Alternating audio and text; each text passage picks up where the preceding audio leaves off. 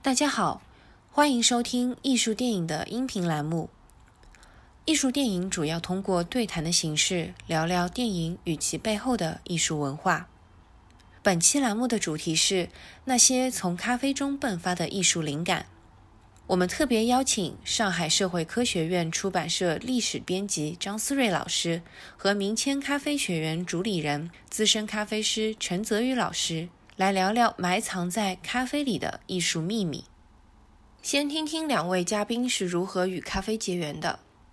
呃，大家晚上好，我是上海社会科学院出版社历史编辑张思睿，很高兴能在这里和大家聊一聊这个话题。那我就是。呃，其实我是上海人，然后我大家都知道上海的那个咖啡文化也是非常的兴盛。其实从九十年代的那个怀旧热开始，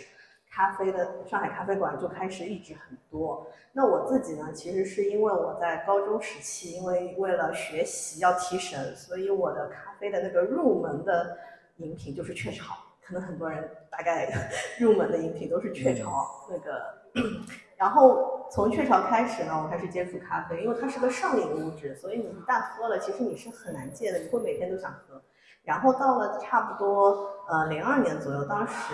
我看到看了一本书叫《相约上海咖啡馆》，它介绍了当时在二十一世纪初上海的一些咖啡馆。呃，当时其实上海的咖啡馆也不算很多。然后呢，我当时就怀着一颗文艺青年、文艺少女的心啊，当时还是个少女，文艺少女的心。去那些咖啡馆打卡，然后就是从而召唤了内心对于咖啡的一种热爱。所以我后来去大学读书的时候，我学我学的是历史嘛，然后我就跟我的老师说，我也我想做一个上海近代上海咖啡馆的研究。他说可以啊，你做吧，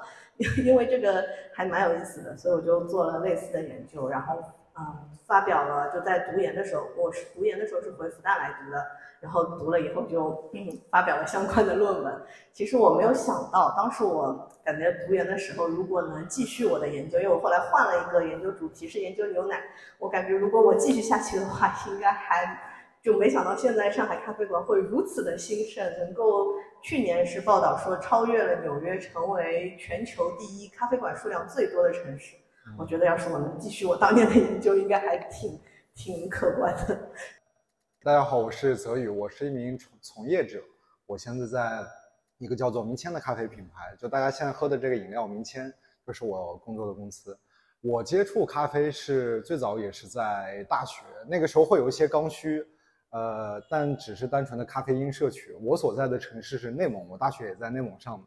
呃，其实咖啡我们会开玩笑讲那片市场是叫咖啡荒漠。所以对咖啡其实不是很了解，也没有什么饮用咖啡的历史习惯，啊之类的。所以我在大学兼职的时候，大学期间兼职的时候，在一家咖啡馆兼职，第一次觉得咖啡比较有趣的点是它有拉花。哎，我觉得这个东西很好看，就虽然跟喝没什么关系，哎，但它很好看。然后因因为这个原因，我就利用课间的时间去报了一个叫做 SCA 的，呃，咖啡学习班。他当时是讲咖啡师四天的课程，然后我目的很明确，我说我要学拉花。他说啊，那你报这个课吧。结果我报了四天的课，他只有一天是在教我拉花，然后剩下三天都是在跟我讲一些呃咖啡上游的东西。因为他这课叫咖啡师综合课。哦，我从那时候才理解到，原来我们只是没有在接触咖啡而已，或者说我所在的内蒙接触咖啡历史很短。大家觉得它好像是一个很小众的生意，就是可有可无，它是你生活边界的一个东西。但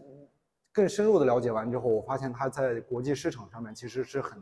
交易量很大的一个大宗商品，有很多就业，然后会有很多的这个市场，以及有很很深的历史。哎，发现这东西很有意思。然后在我毕业两年之后，工作就本职的专业工作之后，我会觉得哎，还是咖啡有意思。因为这因为这个期间我也没有呃间断对咖啡的深入了解，然后就有了大家看到我现在上海坐在这边。跟你们一会儿会聊一些跟咖啡有关的东西。在历史上，人们是如何发现咖啡豆的，并认为可以食用呢？呃，咖啡首先发发现的地方是目前啊，就是嗯，行业比较公认的，它是在埃塞俄比亚，非洲的一个埃塞俄比亚这么一个国家。然后它当地有个叫做卡帕省的地方，然后这也是说咖啡这个音到底是怎么来的一个其中的一个说法，但是没有确切的证据啊，叫做卡帕省。呃，关于起源呢，会有几个传说，其中最出名的就是大家看到这图片，叫做牧羊童传说，就是一个小男孩叫卡尔戴，他每次带着他的羊群会路过一片雨林，会那个羊群呢，每次路过那雨林都会吃地上的红色浆果，然后吃完之后，这个羊群就变得特别的兴奋好斗，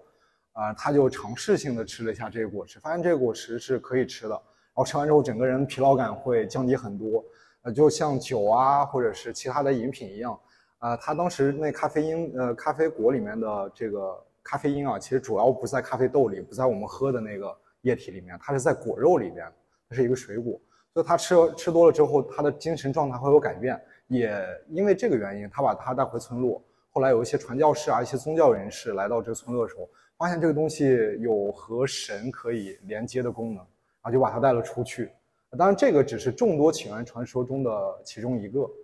啊，也是最出名的一个，所以就总结下来就是没有明确文字记载，有一个美好的传说。咖啡是如何发展的？不知道大家有没有听说过，咖啡有三次浪潮，叫三次咖啡浪潮。那这个是业内为了让它好听一点，给它起了一个这样的名字。嗯，它最早就是一个植物，一个水果，然后双子叶茜草科，然后咖啡属下面这么一个东西而已。而且只在非洲有，但是现在它是啊，不叫现在了。早期会有世界三大饮品之说嘛，不像现在我们在超市里面啊，琳琅满目的，各种饮料都可以选。那个时候利于长期保存的、能推广的且生产量足够大的，其实饮料很有限，然后咖啡就是其中之一嘛。呃，那如何从这么一个小众的东西，现在变成我们本来不种咖啡，但大家可能或多或少都喝过咖啡，然后今天能来也是多多少少对咖啡感兴趣的。呃，原因就是这三次浪潮极大的推动了咖啡的快速传播和发展。其中第一次呢，就是咖啡的速溶出现。在一战之后，制药行业快速发展，它会有一种叫做喷干技术，那时候主要是用来做一些药片之类的。那后来大家发现，哎，把一些液体类的饮料也可以利用这个技术，将它脱水，变成一种加了水就可以再次还原的这么一种饮料。然后咖啡就是在这个时候出现了最早的速溶。那速溶在传播的过程中嘛，就是它。主要是因为战争，外加上它便于携带。那没有这个速溶之前怎么喝咖啡？为什么说速溶极大的推动？就最早咖啡是一个种子，大家如果想喝咖啡的话，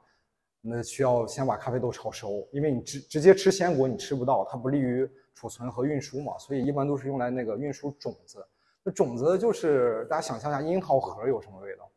因为它长的那个咖啡的这个英文名叫 coffee cherry，它长得和樱桃特别像，果肉也少，种子比较大。那这个种子能有什么味道呢？所以怎么让它变得好喝？就给它拿铁锅炒一炒，拿家里炒菜的锅给它炒熟了，炒黑了，发现哎，这时候味道要比那个种子要重一点。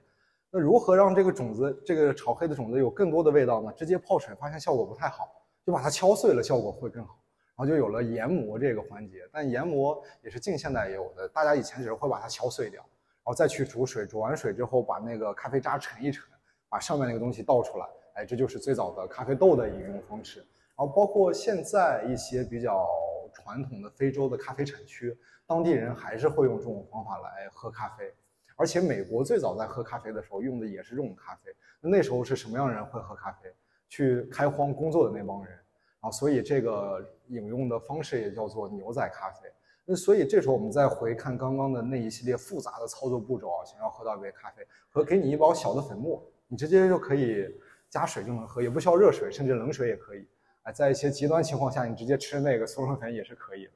啊，所以这个它的便携性，外加上当时，呃，运输啊、战争这这一系列的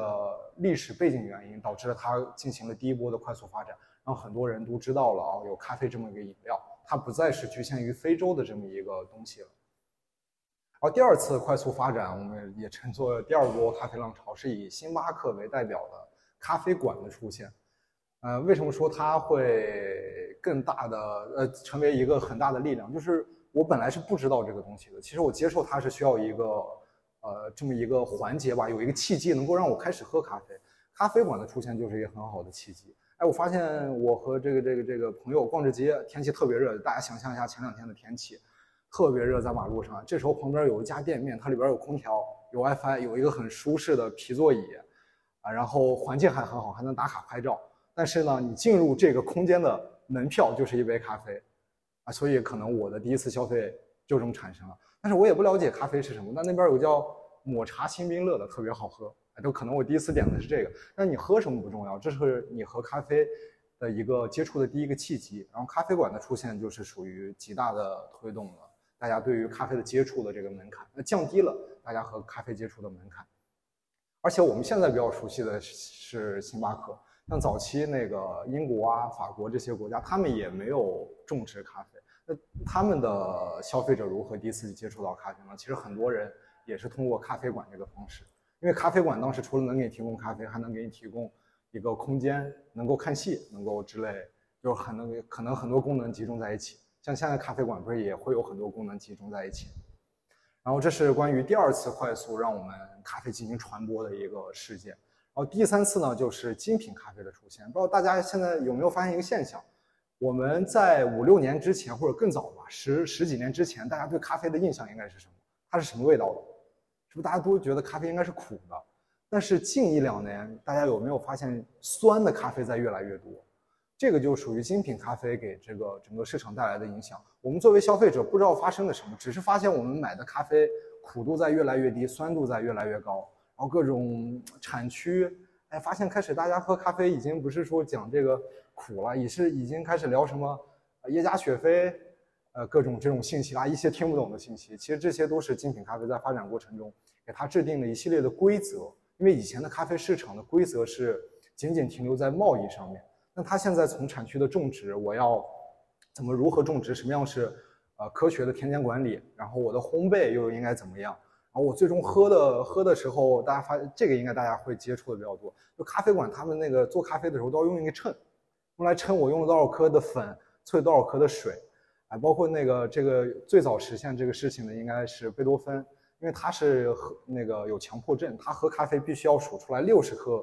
豆子去冲煮咖啡。换算到现在的话，他其实是为了让他的咖啡的味道变得稳定，他在做量化，有了量化，他之后做的咖啡就更容易还原到之前的味道。啊，现在的咖啡馆都已经通用了，用电子秤，哎，称个重量加多少水，甚至把时间也要卡死。这一系列的规则出来之后，我们会发现你就有了标准。有了标准之后呢，它推动了什么呀？贸易。这个贸易其中目前最大的咖啡贸易是在美国的这个纽交所，然后咖啡是其中一个贸易板块，应该是可以排到前三的一个大宗商品。因为如果你没有这套标准规则的时候，其实你很难将这件事情做得特别大。啊，这这个说一个反面例子啊，虽然不太好，就是也是我最近听到一个理念，但是它没有确定啊，只是给大家分享一下。就是我们中国为什么会有那么多的茶企？大家如果去天眼查之类的这种网站茶公司，你会发现中国的茶企有好多呀，几万家。但是我们真正能知道的、耳熟能详的茶企其实并不多。但立顿可能不是我们国家的这么一个品牌，但是大家可能都知道，而且它的量也是有数据的很大。那这个就属于你规模化之后有了标准之后和没有标准的一个差别吧，呃，也是值得学习的地方。这就是，然后精品化为什么说推动了发展呢？我们说制定规则，首先它可以量产，另一个就是我，因为我在做培训，然后我我是上的什么课？我刚提的，我上的是一个叫做 SAA，它是一个国际的一个咖啡协会，这么一个组织。然后我听完他的课之后，哦，我知道了咖啡的标准是怎么怎么样的。为什么要学习这个标准？因为咖啡很主观，它是为我们喝服务的，就是我可以觉得好喝，你可以觉得不好喝。那这个时候如何让它变成一个好喝的？就是我告诉你什么是好喝的。给你制定一套标准，咖啡酸的现在现在来讲的话，就是最简单的，就是咖啡酸的才好喝的，苦的是不好喝的。那是我们喝了那么多年的苦的咖啡，像意大利到现在还在喝那个 espresso，超级苦、超级重的咖啡。结果你去跟人跑过去跟人家说，你这两百年咖啡白喝了，都是不好喝的，那人家不得也给你生气对吧？所以制制定标准呢，它是除了呃能够让它量产化之外。它的这些规则，比如有课程、有比赛，比赛又是一个把各种先进的信息集中到赛场上公开给世界的这么一个渠道，所以这一系列系统让咖啡的发展得到了快速的进步。不同地区的人们对咖啡的饮用习惯分别如何？大家现在经常喝，就是我们咖啡馆用的出品方式是什么？以星巴克为代表的大部分咖啡馆用的出品方式是什么？美式吗？是不是都是用咖啡机做的呀？我们如果按照制作方式来区分的话，有的是咖啡机，有的是直接拿个壶在那儿倒水，这个叫手冲咖啡，呃，所以他们我们前面用咖啡机的那个方式叫什么？就是就是意式咖啡，因为它那个咖啡机的全称叫做意式咖啡机，然后它制作出来的那个核心的饮料，它主要是为了做一个饮料，就是我们中间看到这个图片叫做浓缩。意大利人他们的习惯是要直接饮用这个东西的，但是在这个基础之上啊，就是呃，美国会把它做的可能会多一点，就是他们会往里面加水，加了水叫什么？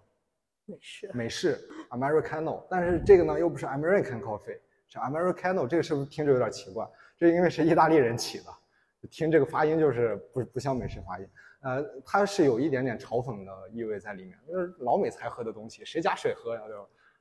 那他们想喝淡的怎么办？他们会那个把那个把手挂在上面，让那咖啡机一直出水，一直出水，你咖啡豆就那么多，能溶解的东西就那么多，那咖啡就会变淡。就其实和美式差不多，但是他们宁愿喝这个，也不会喝浓缩加水。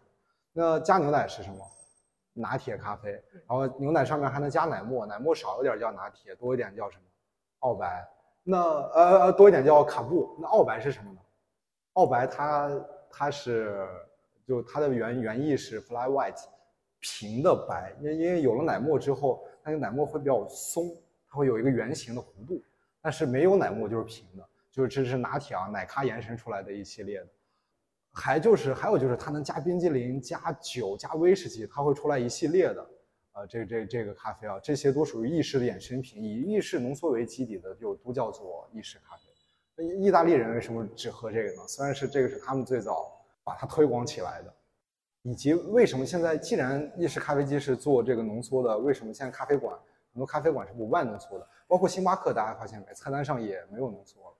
用意式咖啡出品呢，是因为它快，因为 espresso 本来就是他们那边语言翻译过来就快速的意思，它比较符合商业逻辑。不喝呢，就原因很简单，没几个人能接受那么刺激的、强烈的咖啡，所以大家也往往都会往里面加一些东西来让它的味道变得好接受一点，就。呃，现在有一些公司会有给你数据啊，像星巴克也会有一些数据。现在全球卖的最好的还是一些糖浆拿铁，然后其次是没有糖浆的拿铁牛奶咖啡，然后再其次再往后才是美式。那这个浓缩就不用说了，就基本上只有意大利那边有这个习惯。还有就是中国的浙江江浙江地区那边很有趣，我们之前去参加咖啡节，那大那些大爷们跟北京大爷就不一样，北京大爷都拿个大碗茶对吧，喝茶聊天，他们就是喝浓缩。因为那边华侨会比较多。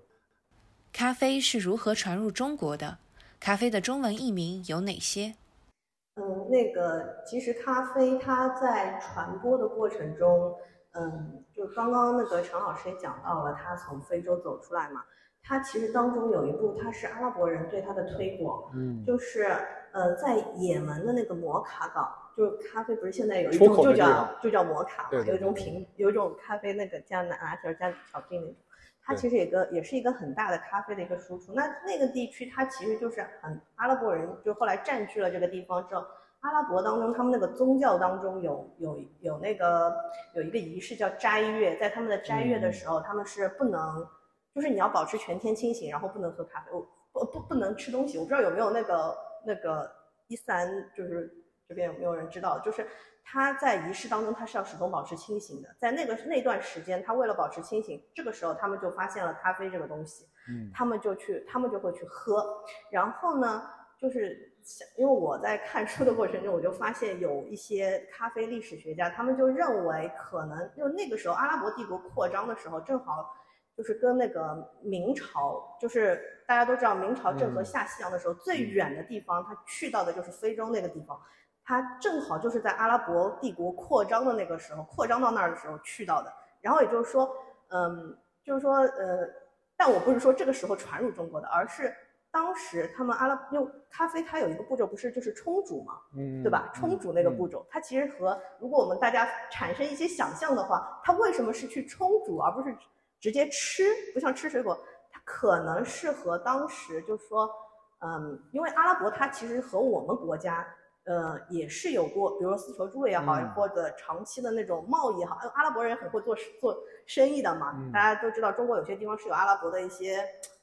据点的，比如像泉州这种地方，他们可能到中国来经商之后，他们发现中国人的饮茶方式，然后他们回去了以后，他们接触到咖啡这种食物了，然后他们就会也模仿，就是说现在有咖啡历史学家认为，咖啡的冲煮其实很像，就是特别是阿拉伯人，他们是可能是模仿了中国人喝茶叶的习惯。那还有一个就是包括咖啡，他喝的那个器具，他嗯也和中国人杯子嘛，对吧？杯子就和中国人那个器具，也是因为当时就瓷器这种在海外的那个流传也是有很多关系的。那么说回它是怎么传到中国来的，那其实就要晚一点，到了清朝时候。差不多，就是说，呃，因为大家都知道，在十五世纪以后，西方它进入一个地理大发现，它的那个、那个那些欧西欧国家，特别像葡萄牙啊、西班牙啊，他们就有很强烈的海外殖民的扩张，那他们就会就到了外面来了，发现了一个不一样的世界，然后跑到了澳门啊，跑到了什么香港啊、广州，然后到了清朝时期，呃，我们国家其实是到了那个乾隆以后，它才有那个。海禁的，也就海禁，也就是广州一口通商。哪怕，但是哪怕在广州一口通商的时候，就是广州这个地方，它仍然是可以和外国人，也就是说国家指定十三行代理和外国人，就是说专门做贸易。那这个时候呢，他们外国人已经到了，这时候已经是十八世纪了，快要到了十八世纪，其实咖啡已经在西欧已经有。就已经有那个咖啡的文化了，他们在普及了，对吧？他们已经有点普及了。然后那些人他到了这边来，他肯定会带点东西过来吧？他这个生活方式，你这个瘾你是戒不掉的，很难戒的。你会把它带过来，然后你你你也会喝。然后当地的广州人，广州的那个十三行的行商，他们在跟外商打交道的过程中，他们就发现了这个东西。然后呢，在广东的那个通志当中就有记载，当时叫黑酒。但他不确定是不是咖啡，当时记录只是说是黑酒，我们疑似，我们在历史学界就疑似它是咖啡。然后呢，我们就他在他后来在传播，就是靠着这种通商口岸，就是外国人他们带进来的，可能就是葡萄牙人或者西班牙人，他们在那个呃就中国这边做生意嘛，然后在聚集的地方，然后中国人他就看到了，就发现了这个东西，就很好奇，那国人他是怎么体验的呢？一种就是他跟外国人打交道，对不对？还有一种就是出洋。什么叫出洋呢？就是比如说到了晚清时期，呃，我们可以就大家知道，我们国家开始有那种去海外的机会。当然，一般都是那种高官，对吧？就是呃出出国那种。比如说，然后他们有一个是汉军的汉，就是呃大家知道清是有那个旗的各旗什么汉镶黄汉，但他们有汉军旗，当中有个汉军旗的那个小年轻。他在那个浏阳的船上面，他就第一次尝到了这个咖啡，他就觉得这玩意儿苦的要死，跟我们那个咳嗽药水，他就觉得这跟咳嗽药水，就跟我们现在很多人喝咖啡是一样的，第一口你会觉得它就像个咳嗽药水，太难喝了。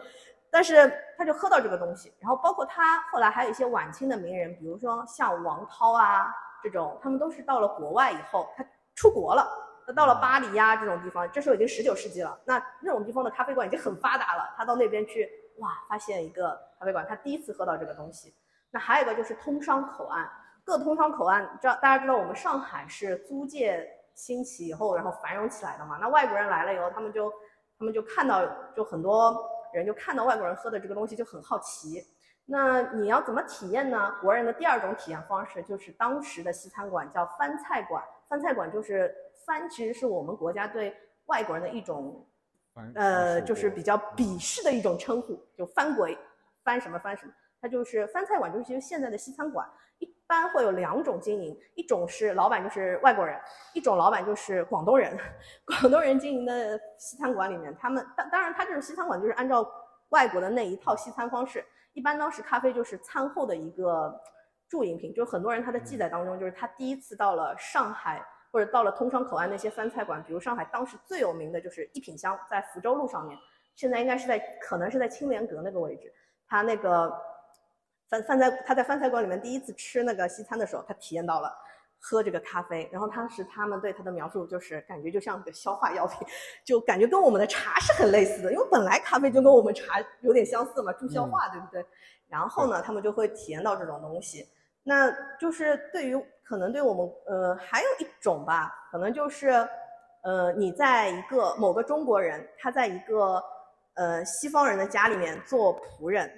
他他发现他的主人去喝了这个东西，他的主人喝这个东西呢，作为一个仆人，他有的时候会好奇的喝一下。那那肯定滋味也不咋地，我感觉。那这张图呢，我感感感觉讲一下，这张图它其实是呃一九一一年时候的一个咖啡馆，它是在虹口一个地方的。当时其实，呃，根据我们现在现有的一些文字记录来看，最早的一家咖啡馆应该是在一八六六年左右，在那个上海呃租界的一家叫虹，也是叫虹口咖啡馆，应该应该可能是在虹口地区，但确切位置不是很清楚。然后呢，这家咖啡馆呢也不算是独立的那种咖啡馆，它应该是带有酒吧性质的。那就呃，其实说到那个你对咖啡的体验，其实很，其实我们今天你所看到对咖啡这个名字的命名是也是到很晚才出现的。嗯，其实咖啡它是有很多种译名的，就是在早期它是有非常多种译名的。你看一下，对，这个就是当时的各种译名，就是我挑选出来的。其实它当时就是从文献记录的统计来看，它可能有将近二十种说法。然后这只是它当中的一些，那比如说像这一句“酒则香槟，茶则加菲，日用之物皆以有抑扬字者为佳”，就是讲当时上海租界呢，晚清时期，呃，就是西方人进来以后呢，租界整个地区，它就是因为洋人进来了嘛，洋人当时西方文化是一种强势入侵，因为他们是侵略者嘛，进来以后大家就觉得好奇、好玩，有钱人。哎，现在我想想，现在也是一样的嘛，说我们上海也是一样，就有好玩的东西、新奇的东西、有异国情调的东西，谁不喜欢呢？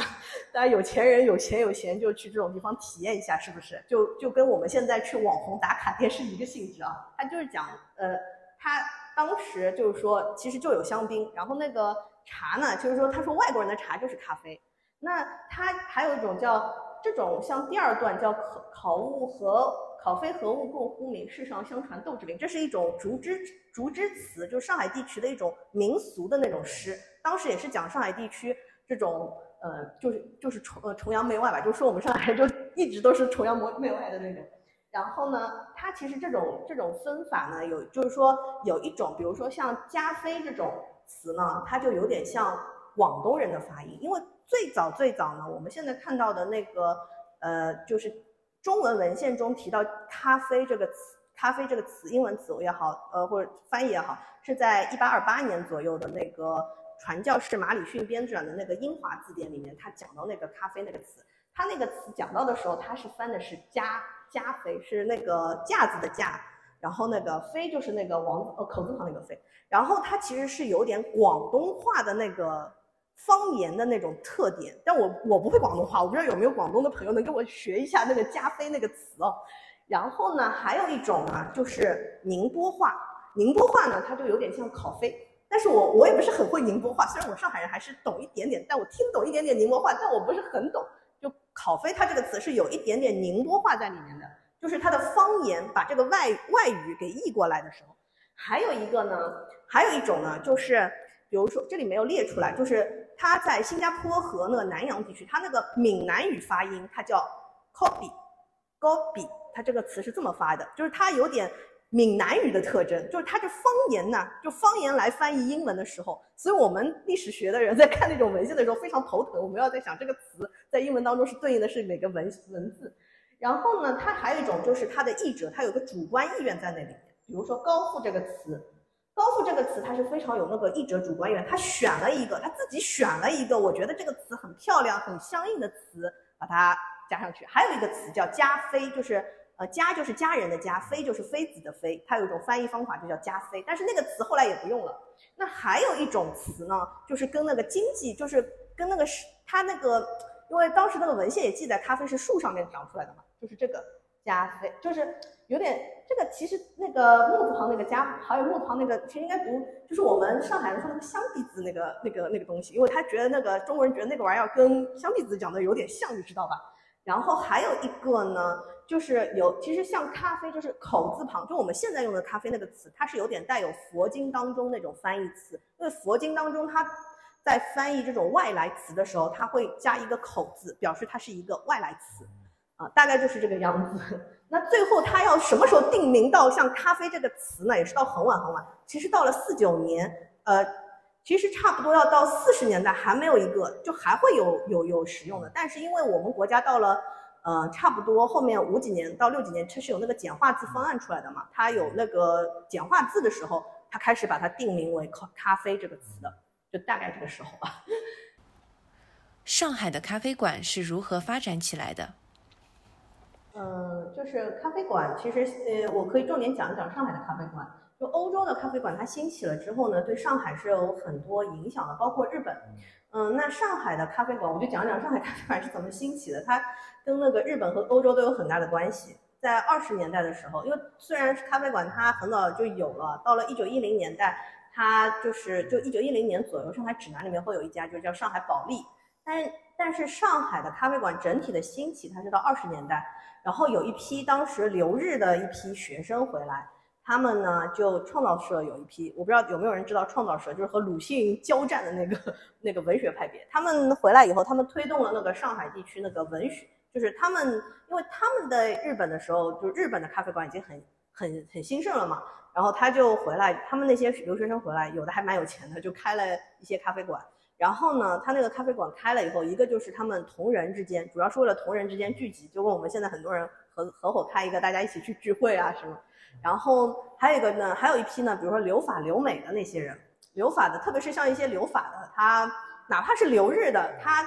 他对咖啡馆的想象，他也是就是无呃，无论是他开的那个咖啡馆是像是模仿日本的也好，还是他是就是说去想要怀去去去坐在咖啡馆里，他其实是怀念的，就是说或想象的，其实欧洲的那种咖啡馆的氛围，他就会想要说啊，这个咖啡馆是多么的。嗯，就是因为当时咖啡馆的布置嘛，我想这种咖啡馆的布置，哪怕是呃，就是就当时他比如说会有那种落地的玻璃，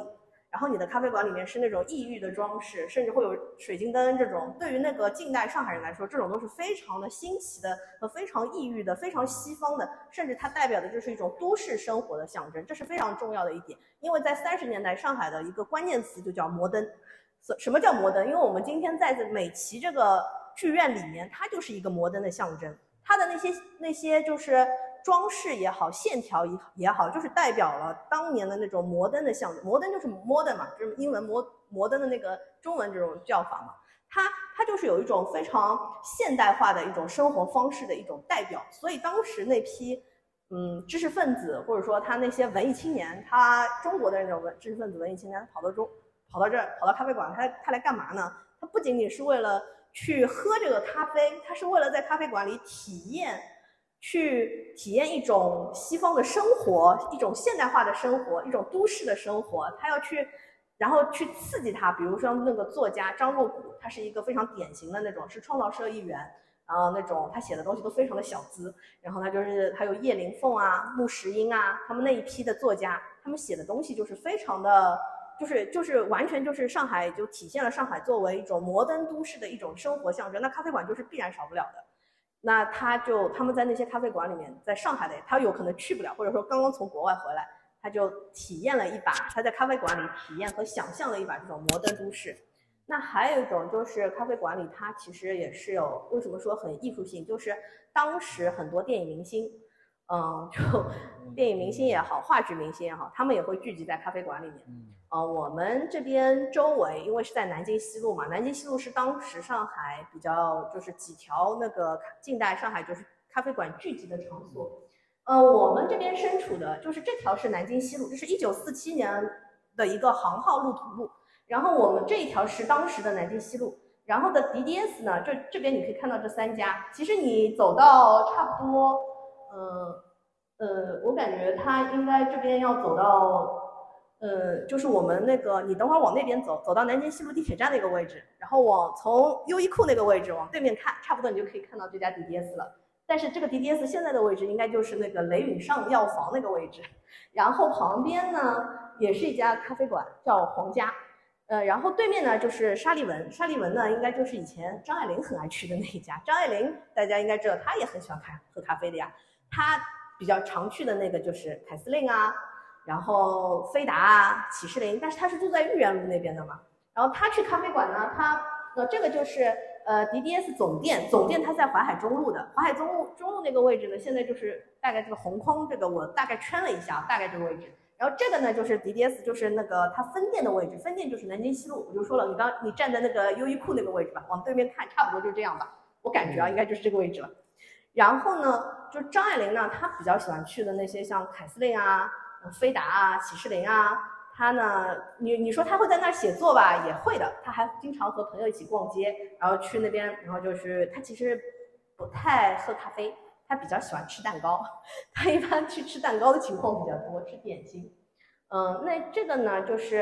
呃嗯，这这家是凯司令当时的一个广告，它也是在差不多嗯那个静安寺，就也是在南京西路这一带，也也离也离我们这边比较近。那这家塞维纳呢，是因为它当时很多的电影明星会去，很多电影明星他们会跑到塞维纳和凯司令，然后也会跑到南京西路上面还有一家叫 CPC，嗯那家咖啡馆。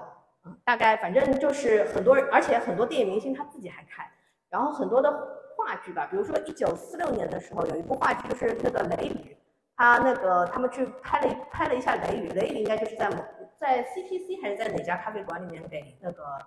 他们策划想出来的，还反正中国近代有不少电影，他的那个导演和明星的导演和电影人他们都很喜欢去咖啡馆，所以有的时候他们导演挑那个电影明星。还有那些接受采访的时候，他们就会选咖啡馆。咖啡馆的消费人群是哪些人？呃，结合张老师前面聊的，不知道大家有没有发现一个特点，就是我们在聊咖啡馆的时候，会发现，尤其上海早期的时候，在最早期有了咖啡馆之后，最早去饮用的人群是什么？不知道大家有没有留意到，其实都是一些比较知名的或者有地位的。呃，从咖啡它的诞生属性开始啊，就从它最早和宗教挂钩，再后来到一些呃法国和英国比较早开始饮用咖啡，其实并不是一个普遍现象，它是一个少部分人才能够喝到的，比如说一些皇室贵族作为很重要的礼物或者自己才能够独享的一个东西。就从它诞生开始，它一直有这么一个属性，就是呃身份认同属性，而且咖啡的消费呢，永远都是会。稍微高市场平均消费那么一丢丢，就它到现在其实都会有这些属性。然后咖啡永远比这个大众化的奶茶、可乐要贵一点。然后它的这个大家现在爱去的咖啡店，一些呃咖啡店比较热门的一些这种区域，其实它总是会变的，它不会永远固定在那一家。早期就是星巴克，嗯，大家应该都有身边有那种会就有一个段子嘛，说星巴克和苹果电脑和是一个标配，必须要坐在那儿用苹果电脑。呃，它因为有这个功能属性，然后外加上这是这是区别，就是从早期开始啊，我们说这个有了咖啡开始，一直到现在，然后外加上它的消费其实会卡掉一部分，筛选掉一部分消费者，然后外加上它的消费场景其实是一个不是一个工作的环境，虽然又会有很多人，比如说我工作，我为什么我他们约有的时候会约在办公室，但有的时候会约在什么呀？咖啡馆，因为它有一个空间有服务。但是它呢又会有一个像传统的咖啡店，其实会有座位很讲究，甚至还要隔开什么的。它具有一个这样的消费场景，但同时就有一个这样的功能。呃，综上原因吧，这也是我的个人推断，可能会导致大家首先是人群的划分划分，然后外加上咖啡馆独特的这种给你创造聊天，它会配一个音乐舒服的这种相对轻松的氛围，然后外加上一个空间的功能，导致了。好像有一些创意啊，有一些点，有一些事情都是在咖啡馆最早实现的。还有张老师刚刚聊的那个例子就更清晰了。咖啡馆最早的属性就是一个区别于人群的社交属性的这么一个点。呃，我我不太确定大家现在有没有，因为早期它推广的时候，作为一个味道比较苦，其实比较反人类、反生物直觉的苦的东西，没有那么多人喜欢。但是就是因为它的独特性啊，这是早期。那放到现在来看的话，就是。刚刚也提到过，咖啡具有成瘾性，所以会总要跟咖啡绑定点什么东西。像现在，比如说像什么李宁、呃邮政一些大的品牌也都在做咖啡。一个是因为咖啡比较热了，另一个就是一旦通过咖啡拿到客户的时候，你们之间是有深绑定，因为咖啡是成瘾物。啊，这也就是为什么它能变成世界饮品的一个很重要的原因之一。啊，所以这是我可能分析为什么大家。对咖啡馆的一些角度吧，一个是你没有喝的时候需要身份认同，当你一旦变成成熟市场之后，比如说 Manner 这种的品牌，自然就会孕育出来价格便宜，因为你已经开始刚需了，你每天上班不喝一杯真的会困，已经有阶段反应的时候，然后市场才会越来越成熟。但一旦市场变成这样的时候，艺术性我觉得自然就跟着下降啊，也不是绝对的，这是个人看法。美琪大戏院开业初期也有咖啡雅座。当年上海的咖啡馆是否还承载着别的功能？嗯，其实像当时你在就像美琪这样的，比如呃，就是电影院或者戏院，都一般都会设一个咖啡座。然后呢，像比如说那个嗯，大家如果去南京西路，还有那个光明大光明，它其实也是有附设咖啡馆的。然后美琪附近南京西路还有一个应该是皇后皇后大戏院，它也有它也有一个附设的，包括一些商场，以前呃一些商场永安公司他们楼上也是有咖啡厅的。然后还有比如说像以前在那个南京路上那个七重天，七重天里面也是有咖啡做的。就你基本上你在上海能喝咖啡的地方其实挺多的，当年。然后那个据说我是看资料说，也不知道真的假的，就是他们有老人回忆说，在一九一七年大世界刚刚开的时候，黄楚九在大世界的屋顶上开了一个咖啡厅，但是我们不知道真假，因为你当时呢，它咖啡它咖啡馆它从诞生开始就在欧洲也好，它的那个自身它不是只是一个饮品的提供场所，它还有那个它其实和茶馆在某种程度上是非常相似的。不但有社交的功能，有身份的认认同那种那种那种东西，就就你要强调品味啊、阶级啊这种东西，它还有比如说一些呃，比如说它当然它会提供餐饮，有些咖啡馆它是提供餐饮的，比如说我刚刚说那个 DDS，他们当时会做那个公司客饭。什么叫公司客饭？就是午市套餐呀，大家 中午去外面小白领中午在外面以前吃个以前不是。那个麦当劳出过十五元套餐吗？就是这种东西啊。当时他们做一个，像很多西餐馆当时也做，它叫公，就针对这种公司白领嘛。你一块钱，一块钱在当时能买很多东西了。在三十年代的时候，那个一块大洋，你一块钱可以吃，它那种叫罗宋大餐。什么叫罗宋？就是俄国人嘛，他们就是就是那个罗宋汤加面包，罗宋汤听吃，米包听吃，就是你随便，你只要能吃你就吃。然后大那个 DDS 呢，它。主要是它免费，即使你免费去续那个汤里面，还是会有大块的牛肉。那其他小的咖啡店它不一定，你知道吧？你有时候去续汤就只有汤了，你没有你没有牛肉，没有的什么东西了，对吧？然后它还有什么功能？而且那些咖啡厅现在很多都跟现在一样的呀，它会做那种，它不是只做咖啡的，它。做酒吧也做的早 C 晚 A 嘛，对吧？现在以前就是这样子的，也做酒吧。然后呢，他还会做那个甜点，然后做那种好吃的蛋糕、圣诞冰激凌，反正你汽水。然后他还会有什么？比如像 DDS 那个，我刚刚因为 DDS 这家是上海非常传奇的一家咖啡馆，它的总店它会它在二楼有那个舞厅，很多咖啡馆它是带舞厅的，包括一些舞厅，就像百乐门这样的舞厅，你也是可以在里面喝到咖啡的。就以以前大家要扩展想象，不是只有在咖啡馆里才能喝的。但是咖啡馆它的确功能也很多样，比如说它它呃，我刚刚说的它是有一些这种服务功能的，比如说它呃提供还有婚礼场所，比如你还可以在咖啡馆里结个婚啥的，也也是可以，因为它咖啡馆大嘛，嗯，那一次可以容纳，比如说像这个这样子的一个大厅，它差不多，比如说把二楼或者说一层楼空掉，然后给你包包场，然后做个什么公司活动啊，举办个婚礼啊什么也是可以的。然后呢，还有就是，它就是说，大家要知道，就是咖啡馆很多是开在租界的，那它就会有一个很多的地下党组织活动，就中共的很多地下党组织活动是在咖啡馆里进行的。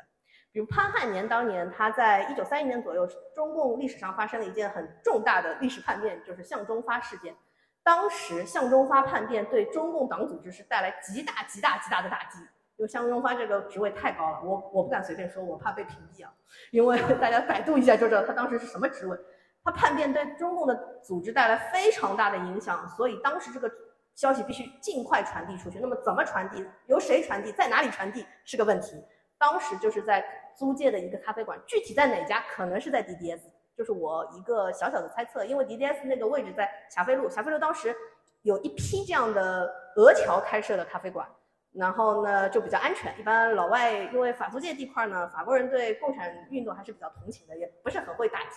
然后呢，而且法国人的效率没有公共租界的英国人高，所以呢，他们要等到他们逮捕了呢，搞搞不好人家早就走了，对吧？然后还有呢，就是像那个左联，他当时在筹备一些活动的时候，在北四川路那个公咖，公咖现在还在，就在那个位置，他们还会在那边搞一些这种什么活动啊，然后。基本上你很多到了四十年代那种谍战剧，有的的确是真的，就是他们的确是在交接情报的时候啊，包括吸纳那个就是地下就是地下党在吸纳组织成员啊，什么呃谈论啊讨论啊，他们都是在咖啡馆，因为这种地方比较安全。呃，那它就是有一点点政治活动的里面，还有的就是它有一些经济功能，就是这种经济功能也是辐射的。就其实咖啡馆在欧洲传播的时候呢。就会有这种贸易，就是他们很多人谈生意就会去这种地方。那南京路一带其实以前也是有很多咖啡馆，因为大家知道南京路从那个时候就是 CBD 嘛，从近代以来一直是 CBD 所在，然后它就会有四周的那个白领在那边谈生意啊，洋行，因为那边洋行也很多。然后白领反正就中午去喝个咖啡啥，谈谈生意也也挺好的，对吧？然后还有那个还有什么黑市交易，就是很多北四川路一带，因为北四川路它那个位置比较，啊比较就是呃呃就是怎么说呢？它就比较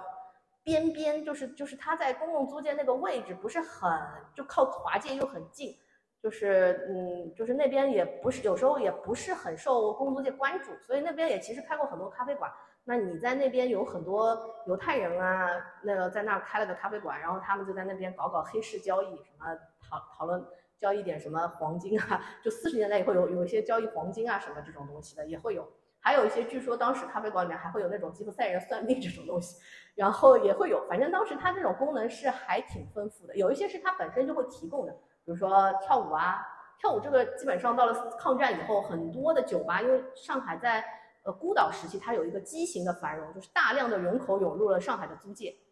而且都是周围江浙沪的土财主跑进来，然后没钱没钱花，对吧？然后就就四处找地方花钱，然后呃酒吧啦、什么舞厅啦，就畸形繁荣，然后那个从业人数就开始节节上涨，然后有的咖啡馆一看啊，这个生意如此好做，就我也把地扩张扩张，开开开开大，然后弄个舞厅，大家来跳跳舞。然后像 DDS，他们是到后来有了舞厅之后，他们还有歌舞表演，歌舞表演有各种各样歌舞表演。他们说有什么把土风舞啦、印度舞啦、吉普赛舞啦，还有那种红磨坊的，就是艳舞那种也有。反正你想看啥都可以。还有芭蕾，高雅的也可也有，它也有有芭蕾。然后而且那个他们那种俄国人开的，他还会请，因为当时有二十年代的时候苏联建国了嘛，有大批俄侨流流落到上海法租界，然后在霞飞路一带开店。他们开的很多餐饮店里面，他们就会有那种。请那种舞女，然后有的舞女还挺高级的，据说以前就是什么伯爵夫人啦、公爵夫人啦、公主啦，诸如此类的，现在来过来做侍女，然后当时就会有一大批上中国的有钱人蜂拥而去，就看热闹嘛，就看新奇嘛，看好玩嘛，就就跑过去享受一下。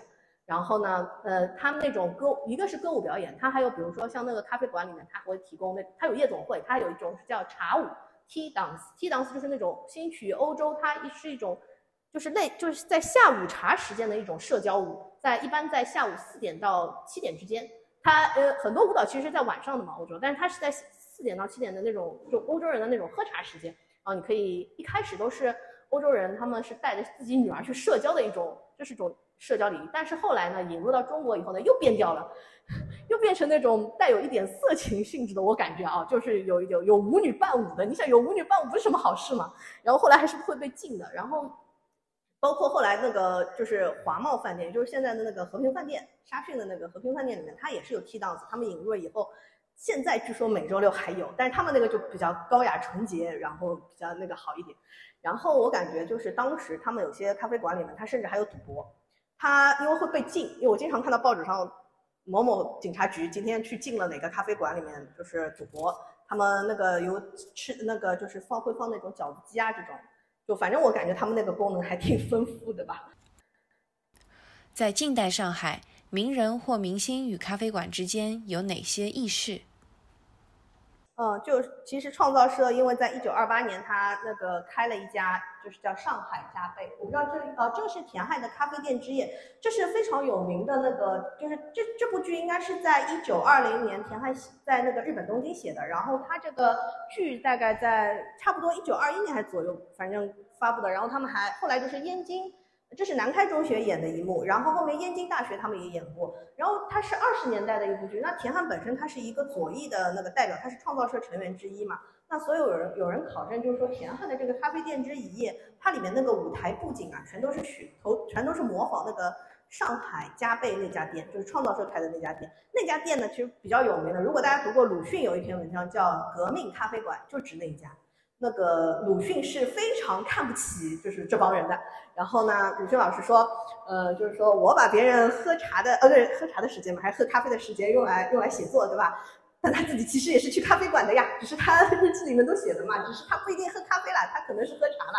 然后他这一部剧还是表表讲的是什么呢？我大概讲一讲，就是讲讲一个渣男的故事，讲一个非常的渣男。呃，这个这个里面的男主人呃女主人公呢是这个咖啡从乡下到大城市来谋生的一个，就是他找找了一份工，就是在咖啡呃店里面做那个侍女。然后呢，她想找她的那个未婚未婚夫。然后这个未婚有有一天，她就遇到了这个她的前任的恋人。这个恋人这时候已经攀上了一个高白富美，然后呢还想花钱买她的以前的情书，然后跟她买断关系，然后被这个。她虽然是在乡下读的书，这个小姑娘，但是她还是受到了五四的熏陶，然后毅然而然跟他决裂，关系决裂，然后把她的钱，超呃，包括钱，包括那个她的情书啊，还有照片，全都烧掉，然后跟他说：“我跟你断绝关系。”其实我想说，他留点钱也蛮好的，干嘛把钱烧掉？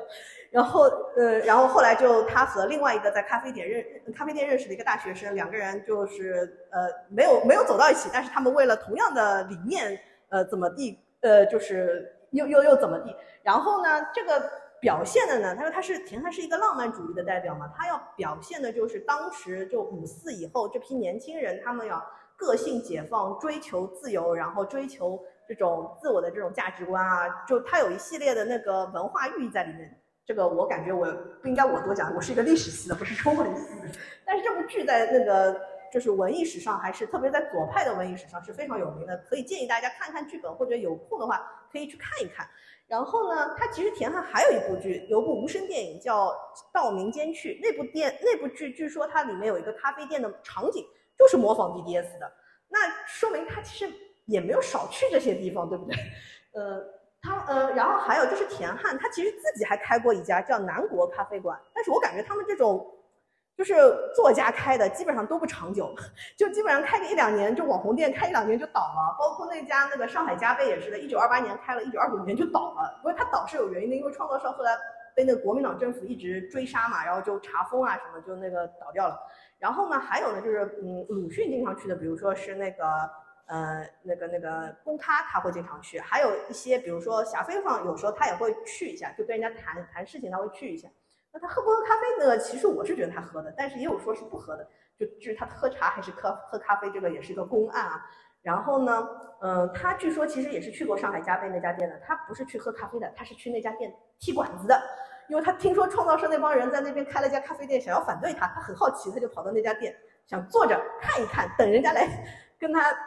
争论什么的，然后没有等到，然后就在那儿坐了一一天，然后就回去了。然后呢，还有呢，就是像 DDS 在淮海路总嗯那家店嘛，其实鲁迅死后，因为那个徐广平和周海婴搬到了那边，然后巴西也搬到了旁边那个霞飞坊，以前有很多名人的。然后，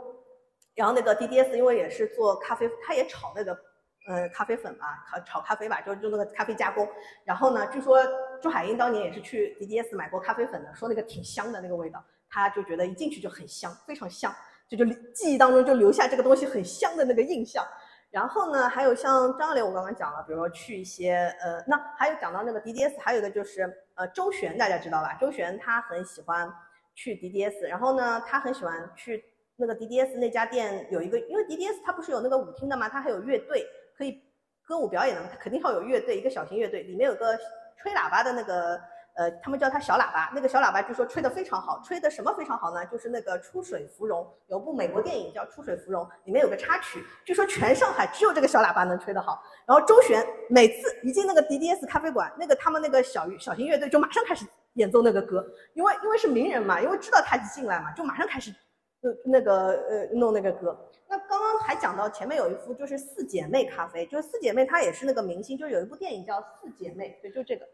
它在中正东路，呃，其实就差不多延安路，延安路那边吧，汉口路可能靠近汉汉口路那边。然后呢，她四姐妹就是那个有个电影就叫近代电影有就叫四姐妹，就四个小就里面四个女主演，她们合资开了个咖啡馆。然后呢，当中有一个呢，就是老四，就是那个叫陈娟娟。陈娟娟她有一个绰号，就是媒体送她的，叫东方的秀兰邓波。然后呢，她和那个顾野鲁演了一部，就是叫《小二黑结婚》，这个应该在近代电影也是蛮有名的。然后呢，他嗯，然后他们四个人合伙开了一家咖啡馆。据说开幕的那天呢，就非常多的人跑过去捧场，就很多影迷跑过去捧场，对吧？大家都想去看看明星。然后呢，导致那个门差点要被挤坏掉。但是呢，它东西也不怎么好吃，所以这个店也是开了没两年也倒闭了，对吧？就没没了，后面也没了。呃，但是呢，据说他们开的时候呢，这四姐妹会每两周去登台唱次歌。然后呢，其实还有蛮多明星开这种咖啡馆的。呃，比如说有一个就是叫那个，嗯，我有个话剧明星吧，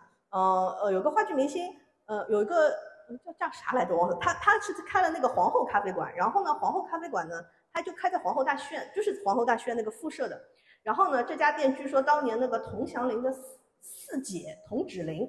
专门有一天晚上。因为童芷苓当年好像据说因为一部叫《纺棉花》的电影一时风靡整个上海滩，然后呢，童芷苓有一天就去那家咖啡店，因为童芷苓也还蛮爱喝咖啡的，据说这个人可以把咖啡当饭吃，然后呢，他就跑到那家咖啡店，有一天晚上连唱了五首歌，然后呢，就有很多就是有的人呢是提早就知道了，跑过去蹲点，有的人呢就是路过了，然后就要进去看看看明星。然后还有一个呢，就是像 DDS 当年，因为他们二楼是有一个呃，就是舞厅的嘛。那他那个就是当年有一个电影公司，他们在那边招待，就是让搞那同乐会，就是呃同公司聚餐嘛。然后公司旗下的艺人都跑过去在二楼聚餐，然后导致那一天楼下一楼满座，然后是就坐满，然后旁还有不断外面有那个影迷跑进来要叫他们签名，然后导致他们烦不分甚烦，然后就叫那个出动了店里面所有的服务员。据说也出动了，据说是出动了军警去维护那个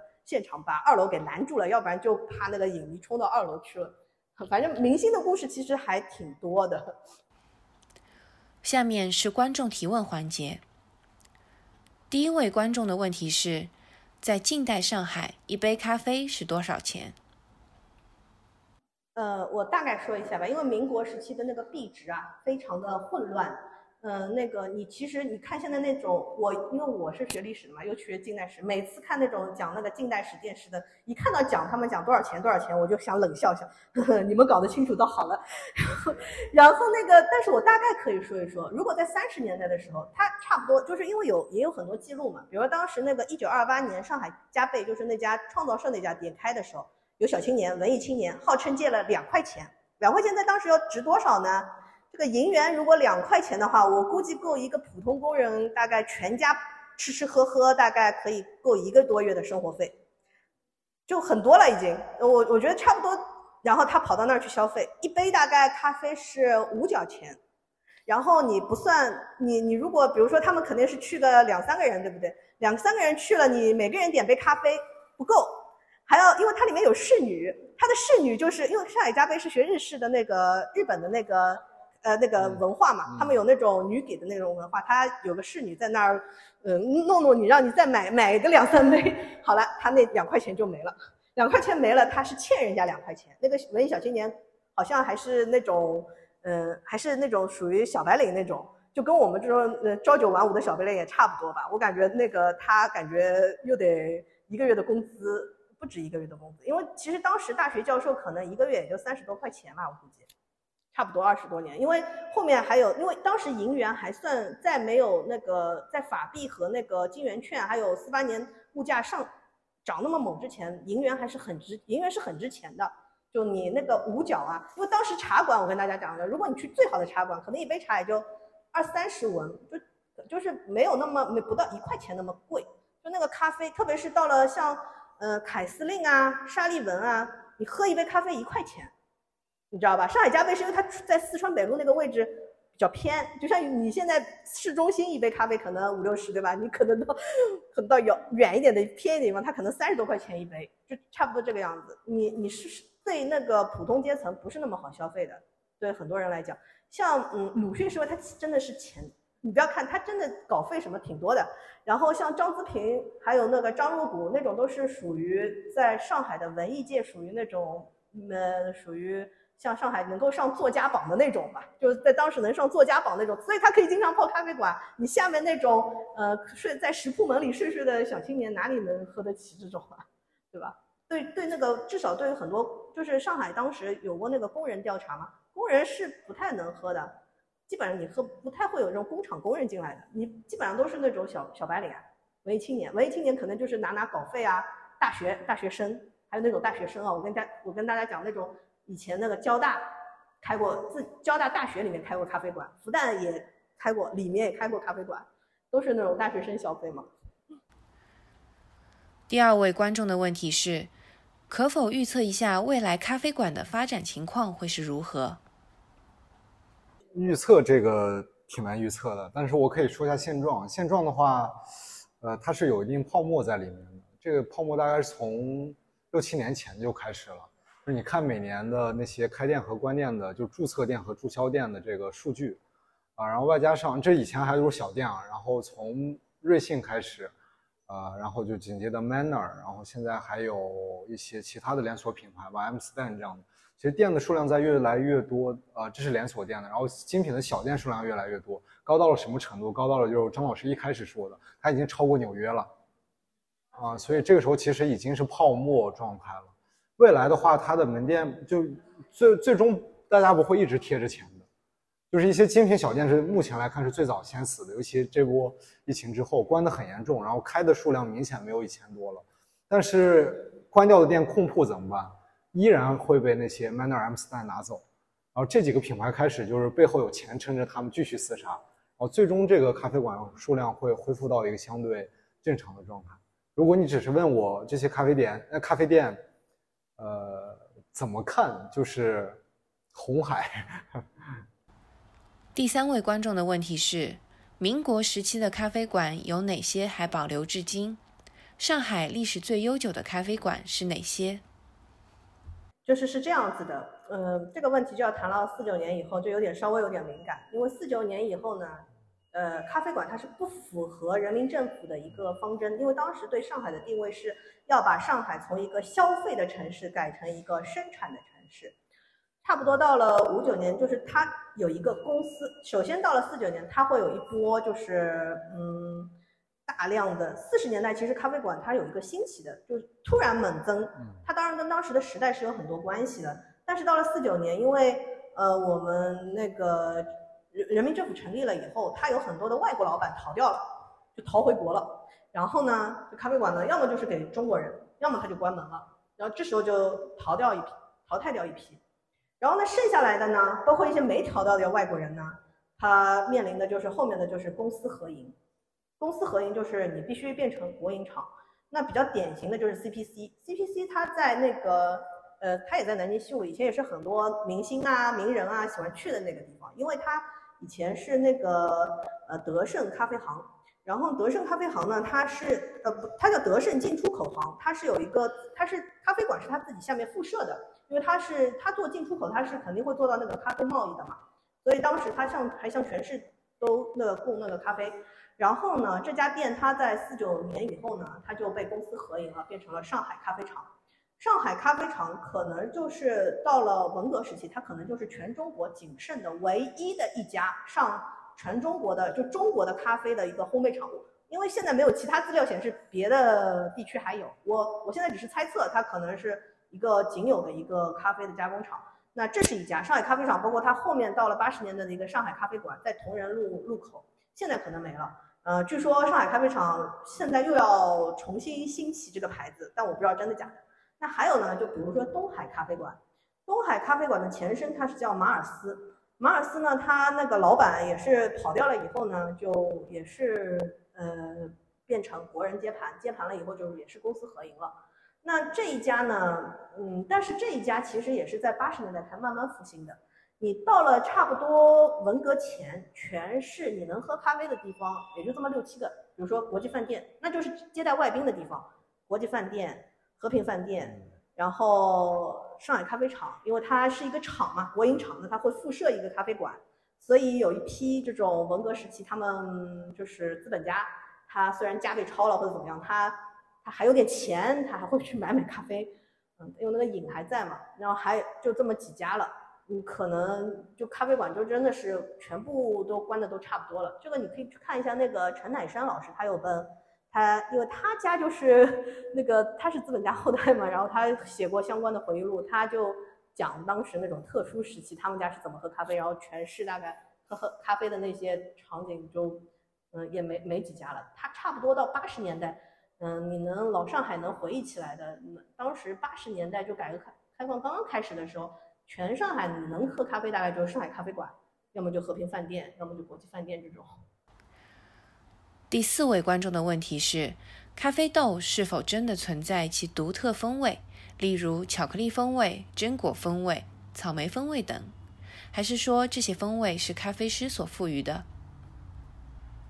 我觉得它是真的有的。我们对是，就是我们对咖啡进行风味描述的时候，其实就是一个主观感受嘛。啊，包括我们和对其他的食物描述是一样的。比如说，让你描述苹果，你可以很清晰的描述出来。但是如何理解咖啡里面的苹果，其实就是一个感官的一个接近，类似。因为你没出，如果你出生到现在为止没有吃过苹果，我突然给你拿出来一个你没没有吃过的东西，我跟你说这个东西叫苹果，你是不是要重新开始记忆一下它的视觉是怎么样的啊？什么颜色？啊，闻一闻什么味道？然后尝一口它，尝一口它的味道什么样？香气什么样？然后咖啡它也会有这么一个过程，只不过它会少几个比较重要的板块，因为所有的咖啡长得都是棕色的，你很难看出来区别，所以它会屏蔽掉一个维度。然后还有就是触觉维度也会屏蔽掉，因为大部分的咖啡如果不考虑加奶加糖浆这种东西，你只是精品咖啡把它冲出来，它其实触觉也都是会比较水一点，浓度很低。然后屏蔽了这两条比较重要的信息，我们更多的是靠香气和味觉的一些酸甜苦的这种比比例。感觉到和某个东西是类似的，那那所以，比如说我们这时候描述咖啡，像精品咖啡经常用到的一个词就是柑橘。为什么咖啡里面柑橘会比较容易感受得到？就是因为它酸酸甜甜的，但是它的触感肯定是跟那个柑橘不一样。或者我们就拿橘子举例吧，那它酸酸甜甜的那个比例强度可能是刚好合适的。这时候外加上一些香气啊，可能它们会有一些比较接近的地方。呃，其实和葡萄酒啊，和一些其他的。呃，行业类似都是一种风味描述捕捉。如果你说它没有吧，它确实没有。你咖啡里面怎么可能有橘子嘛？但是如果你说它有吧，就是它们是有一些相似的部分。嗯，这是我。但这个东西大家喝不到也是很正常的。呃，就是像我刚说，它有几个点都对不上。你就你通过比较单一的维度去找相似的东西，确实比较难。包括从业者，他们也是需要经过培训训练才能达成。但是我们作为商家不能跟你说，哎，这个里面有柑橘。他说啊，没柑橘啊，它是一杯苦咖啡，就是说你不会喝。但他说我的感受也是真实的，也他也没骗我呀，就会有这种问题。所以它是一个大家喝不到很正常。所以我们现在也尽量避免，嗯，这种什么佛手柑、什么黑布林这种陌生词汇，我们会尽量说人话。当然这也是行业共同进步带来的共识。第五位观众的问题是：咖啡杯在选择上是否有什么讲究？最早的饮用咖啡的那个阶段，其实就有讲究了。张老师不是刚刚讲那个阿阿拉伯那边他们喝咖啡的方式？那他们比较有代表性的叫土耳其咖啡，大家不知道有没有喝过，或者是去稍微搜一下，会发现跟土耳其沾边的一些东西都特别好看。我们现在一些咖啡馆，一嗯比较常见走的都是些比较简约的。无论是它的外带杯，还是它堂食的那种啊陶瓷杯，或者是金属杯，其实花里胡哨的东西正在变得越来越少。但是像早期的土耳其杯，它的上面的那个杯子外面都会套金属壳，上面会有很精美的雕纹。然后那些喝咖啡的那种陶瓷杯也是上面会有一些花纹，质感啊、设计、流线、线条都特别好。像这个就是单纯的为了给大家一种视觉享受。用一些当时比较先进的、所谓的比较艺术性的眼光去设计一套让你喝的东西，呃，但近现在的话，大家杯子也会有讲究。就拿我们刚刚提到的最高的技术殿堂，就是赛场，所有人的东西都会拿到这儿来，呃，企图证明自己的东西是最厉害的。然后这个赛场上现在就会有一个比较有趣的现象，大家开始着重于杯子的材质、它的薄厚和你嘴唇的接触。甚至是杯子的颜色，其实都会给你饮用者带来不同的饮用体验。然后这个东西也是有一些科学理论的支撑，呃，就是因为你说白了，你喝咖啡它到底是什么味儿，也是你的接受器官舌头、鼻子，呃，他们接收到这个信号之后，总结成一个信号给你大脑。所以我们所有人可能没有办法说出来这杯咖啡到底是什么风味的，但是你的大脑会帮你总结一个信息，就是它好不好喝。它这个好不好喝又是怎么来的？就是你能不能喝完。所以对咖啡最简单的评价说，我能喝完，基本上就算好了，因为不会给你负担嘛。但是如果你拆分的话，你为什么会有这种我能喝完，它是好喝的这种信息的话，其实就是你的各种接受器官给你大脑带来一个综合信息，它自己处理了一下，这个东西可以继续喝完。一般这种什么东西会让你更容易喝，喝得完，就是甜的东西，因为它比较符合你生存的需求，就是有糖分。呃，当然这呃当然这个杯子呢，它的视觉部分和其他部分综合起来。会给你的这种感受带来一种偏差，就像我们说你的糖和呃酸和甜不变的情况下，我如何让酸变得更明亮？就是适当的丢一点点糖，你的酸的强度就会增加。其实你的酸的总的量并没有变，但是因为加了一点点甜，酸喝起来的强度会更高。其实都是大脑给你的这种信号欺骗。好了，以上就是本期的艺术电影的全部内容，感谢大家的聆听。美琪大戏院已经开始运营剧场内部的咖啡馆，并携手明谦咖啡配合不同演出，设计出各式剧目的特调饮品，丰富观演的多感官体验。即将上演的《繁花》《深渊》《我才不要和你做朋友呢》等剧目都会限时供应剧目特调，大家可以关注美琪公众号了解动态信息。假如你喜欢我们的节目的话，欢迎点击订阅。如果有什么话想同我们分享，欢迎在栏目下方给我们留言。那我们下次再会，再见。